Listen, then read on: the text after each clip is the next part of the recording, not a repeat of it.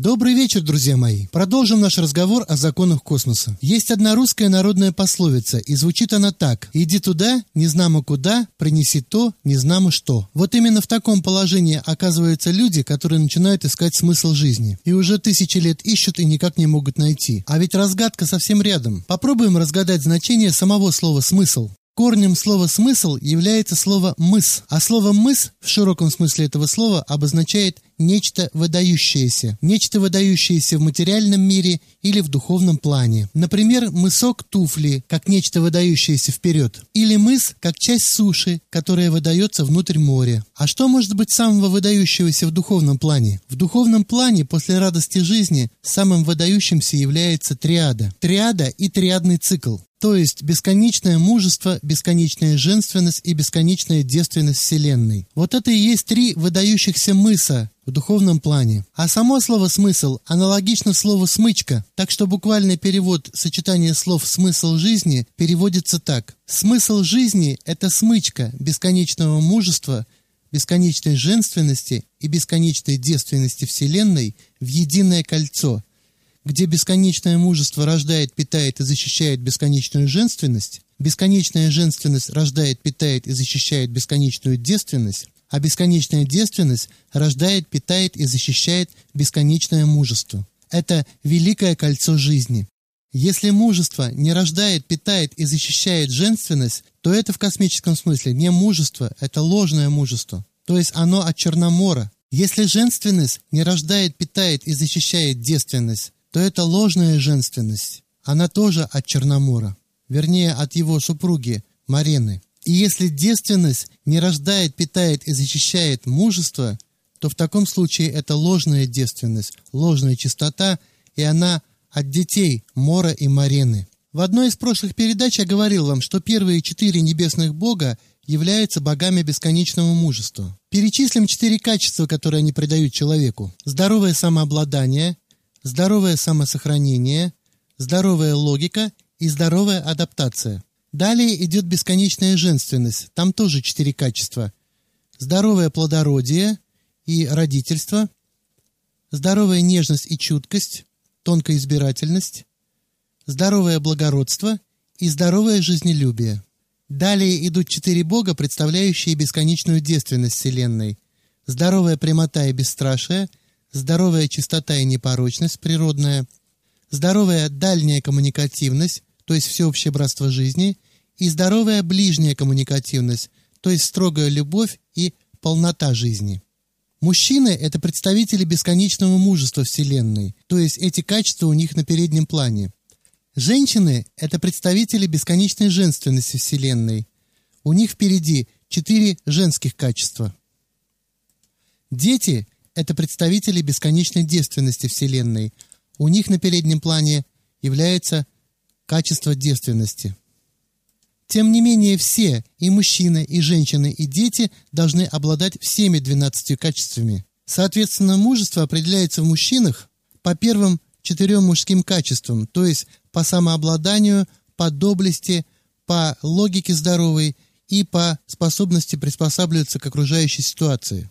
То есть, насколько мужчина является хозяином самому себе, то есть имеет самообладание, при том как в духовном смысле, и так и на физическом плане. Насколько он хозяин самому себе в материальном смысле, например. Второе, насколько он способен защитить себя и близких, проявлять доблесть в преодолении трудностей. Третье, насколько у него здравая логика и, соответственно, насколько у него здраво его могущество. И четвертое, насколько он умеет адаптироваться к изменяющимся вокруг условиям, обучаться и, соответственно, быть мастером своего дела. Если же мужчине наплевать на эти четыре божественные качества, которые, собственно говоря, делают его мужчиной, и он находит для себя какую-нибудь более удобную и более приятную духовность, в кавычках, то, естественно, в этой ложной духовности прячутся восемь соответствующих демонов. Тогда этот человек автоматически, во-первых, или раб, или рабовладелец, это с ним работают демоны антизевс гневный и антизевс немощный. Во-вторых, он постоянно унижен или постоянно унижает достоинство других. Это, соответственно, работают демоны антиперуница немощная и антиперуница гневная. Третий итог – потеря жизненной логики здоровой и жизненного могущества. Здесь работают демоны Лары, то есть антилара гневная, Это когда человек, будучи по сути тупорем, э, набивает свою голову огромным количеством бесполезных, ненужных знаний, кичится этим, по сути, оставаясь человеком невежественным и немощным. Это типичное заболевание многих ученых. Так проявляется демон под названием антилара гневная. Антилара же немощная делает человека очень недалеким, скудоумным, короче говоря, дебилом. И четвертая парочка демонов. Первый называется антирада гневная, когда человек становится изощренным приспособленцем, такой агрессивный приспособленец. То есть при советской власти он за советы, при новой власти он за новую власть. Такой железный флюгер. Он никогда не пропадет. Куда ветер дует, туда он и поворачивается. Второй же демон антирады делает человека неспособным к какой-либо адаптации, человек не может ничему учиться, не может ни к чему приспособиться, то есть полная неспособность к приспособлению и к обучению. Исходя из первых четырех божественных качеств, получается, что мужчинами не могут считаться восемь типов людей мужского пола. Первый тип людей, которые не могут считаться мужчинами, это рабовладельцы, то есть те, которые нас стремятся поработить или уже поработили кого-то. Второй тип – это рабы, но с ними все ясно. Третий тип людей, которых нельзя считать мужчинами, это невротики, которые постоянно оскорбляют и унижают достоинство окружающих их людей. Притом не имеет значения, где они так испражняются, на улице или на форуме. Четвертый тип – это те, кто позволяет себя унижать и все это терпит. Пятый тип людей – это высокомерные гусаки, которые напичканы большим количеством бесполезных ненужных знаний при одновременной собственной немощи и бессилии. Шестой тип людей – это те, которые не хотят приобретать знания и могущество, презирают любое знание, любое самообразование, самообучение и здоровую логику, то есть дебилы. Седьмой тип – это агрессивные приспособленцы, и восьмой тип – это люди, которые ни к чему не могут приспособиться, ни к чему адаптироваться и не умеют ничему учиться. С подобными людьми нельзя связываться ни по каким мужским делам. Женщина здесь не исключение, потому что бывает, что и с женщинами мужчины связываются по каким-то мужским делам. Следующий вопрос. Кого по законам космоса нельзя считать женщинами? И, соответственно, нельзя связываться ни по каким женским делам, будь то любовь, морковь и прочее. Здесь также восемь типов. Первый тип поражен демоном антирода гневная. Это плодородие саранчи и отсутствие материнского родительского инстинкта. То есть такие женщины жадные, и они все хапают и хапают, и не могут никак наесться и насытиться. Второй тип существ женского пола, которых нельзя считать женщинами, это такие существа, которые к чему не прикоснутся, во всем у них жизненное бесплодие. Это работает демон антирода немощная. Третий тип формируется под воздействием антикора гневной, это грубиянки, которые вечно грубят и чувствуют мир огрубленно, то есть грубые и бездушные. Грубые и бездушные существа в женском обличии.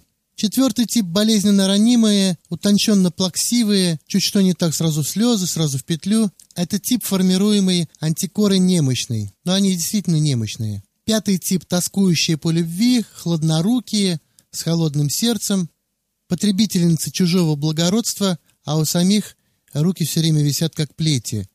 Это работает демон антилада немощная. Эти все время пытаются порезать себе вены или вколоть себе в кровь какой-нибудь дурь. Шестой тип – это жестокосердечные и жестокорукие, то есть они могут схватить любую скалку, нож, ударить. У них руки так и чешутся кого-нибудь бить. Это женщины, полные гнева, и они поражены демоном под названием антилада гневная. Седьмой тип – это те, кто поражены по чакре под названием серда, который находится на одну ладонь ниже неба Афродиты или Лады. Там находится богиня жизнелюбия Серда. Первый тип поражен антисердой немощной. Это такие существа женского пола, которые вечно находятся в унынии и не умеют радоваться жизни – то есть вечно кислые такие. Второй тип – пораженные демоном под названием антисерда гневная, э, склонные к безумной радости. То есть они тоскуют, тоскуют, и вдруг начинают радоваться так, что нехорошо становится, радость какая-то у них дурная. Какое-то ненормальное возбуждение, которое просто пугает. Последние два типа склонны э, к алкоголизму очень сильно склонны. А также к такой вещи, которая в медицине называется МДП – маниакально-депрессивный психоз. И вообще на все это можно смотреть гораздо шире. То есть есть мужчины, у них есть заболевание мужества, заболевание женственности и заболевание девственности. Есть женщины, у них также есть заболевание мужества, заболевание женственности и заболевание девственности. Есть дети, у которых также бывают заболевания мужества, заболевания женственности и заболевания девственности. Теперь о заболеваниях девственности. Первый признак недевственности человека – это его лживость, когда человек постоянно лжет. Это пробой по небу Живы или по небу Аполлона. Оно находится на одну ладонь выше пупка. В данном случае работает так называемый антиаполлон немощный или антиживы немощные. Та же самая порча, но антиаполлон уже гневный или антижива гневная. Это когда человек патологический правдоруб. Он не умеет хранить тайны и специально их скрывает, чтобы нанести людям вред. Цель его правды совсем не правда. Цель его правды, так называемой, уничтожение окружающих его людей. Это работает антиаполлон гневный или антижива гневная. Третий тип людей сформирован под воздействием демона антиартемида гневная или антииста гневная. Это когда человек патологически брезглив, и он готов насмерть стерилизовать даже саму жизнь. Притом он целыми днями обсуждает чужую нечистоту, чужую порочность, чужую грязь и прочее. Четвертый тип недейственных людей сформирован антиартемидой немощной, антиистой немощной. Это люди, как говорится, свинья свиньей. Где сидит, там плюет, вокруг него грязь, сам весь грязный, мысли грязные, и он как куча навоза, то есть он превращается э, в кучу грязи таким образом. У обоих этих демонов поражено небо Артемиды или Исты. Оно находится на ладонь ниже пупка.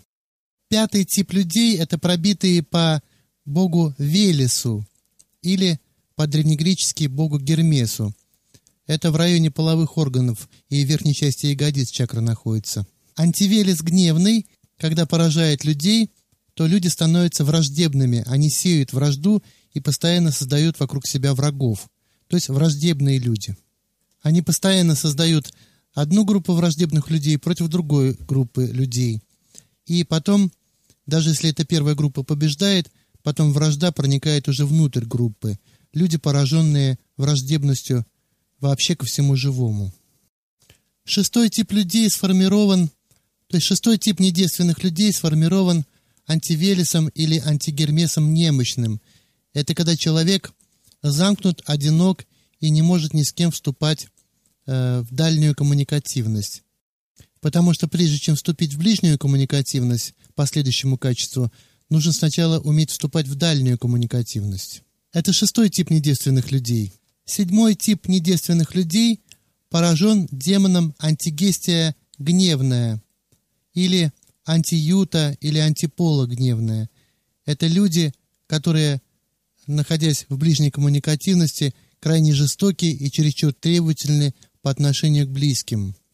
Даже если формально они как бы правы, тем не менее они в ближней коммуникативности невыносимы из-за своего такого качества. И восьмой тип недевственных людей – это люди, которые не способны войти в ближнюю коммуникативность из-за воздействия на них демона под названием антигестия немощная или антипола немощная. То есть это люди, которые ну, просто не могут находиться рядом с другими людьми.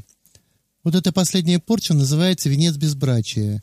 И еще люди вот с этой последней порчей, они часто являются рабами тех людей, у которых работает предпоследний демон. То есть человек, пораженный антигестией гневной, находит себе раба, пораженного антигестией немощной. Вот они вместе живут, как кошка с собакой. Последние четыре демона замечательно уничтожают любую здоровую ближнюю коммуникативность, и они уничтожают также сексуальную жизнь человека. А если эта жизнь и существует, то обязательно в какой-то извращенной форме. Любая половая аномалия является следствием работы последних четырех демонов. А теперь вспомним о том, что я говорил в самом начале передачи, о логосе, о принципе соединения мужского и женского начала – для получения третьего начала, девственности. Я специально сегодня перечислял всех демонов и объяснял, как они разрушают в людях мужество, женственность и девственность. Соответственно, разрушая мужество, женственность и девственность, не дают триадному циклу соединиться. Эти демоны не дают соединиться мужчинам и женщинам. И великого кольца жизни, то есть смычки жизни, смысла жизни, не получается. И получается наша жизнь обесмысленна. И также обесмыслен триадный цикл внутри наших душ. То, что я вам сегодня рассказал, не является моей выдумкой. Все это является элементарным каноном людей времен Моса. Этот канон необходимо выучить, осознать его и подтянуться по нему, то есть работать по нему, чтобы превратиться в настоящего человека. На этом мы нашу передачу заканчиваем. Я желаю вам счастья и здоровья и успехов в постижении законов космоса. моей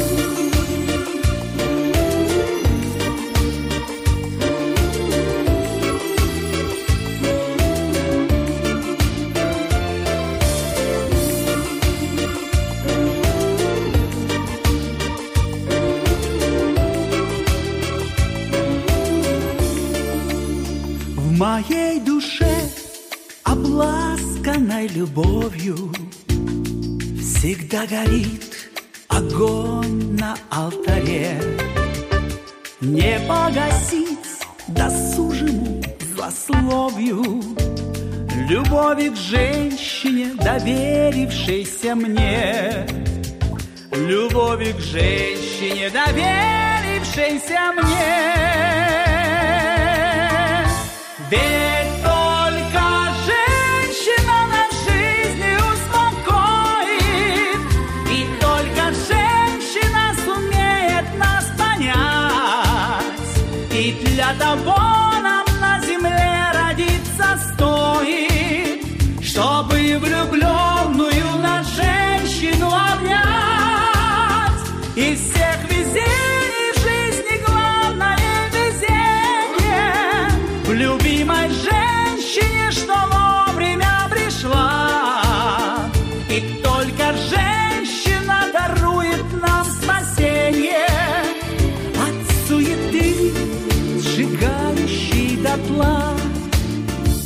Зачем живу от этой бренной мысли?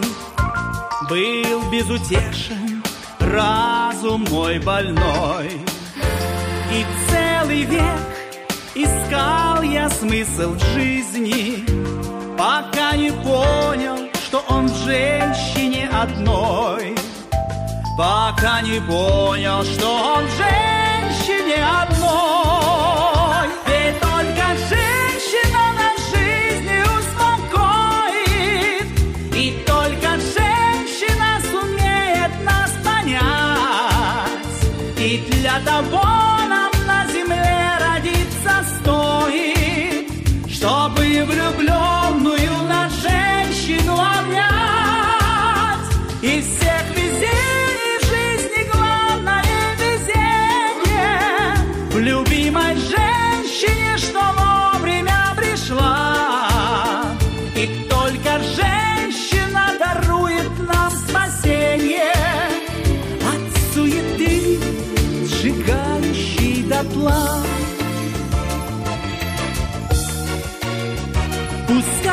Кругом философы все ищут свой пресловутый смысл бытия. Другие жгут их книги на кострищах. Мой смысл жизни — это женщина моя. Мой смысл жизни — это женщина моя.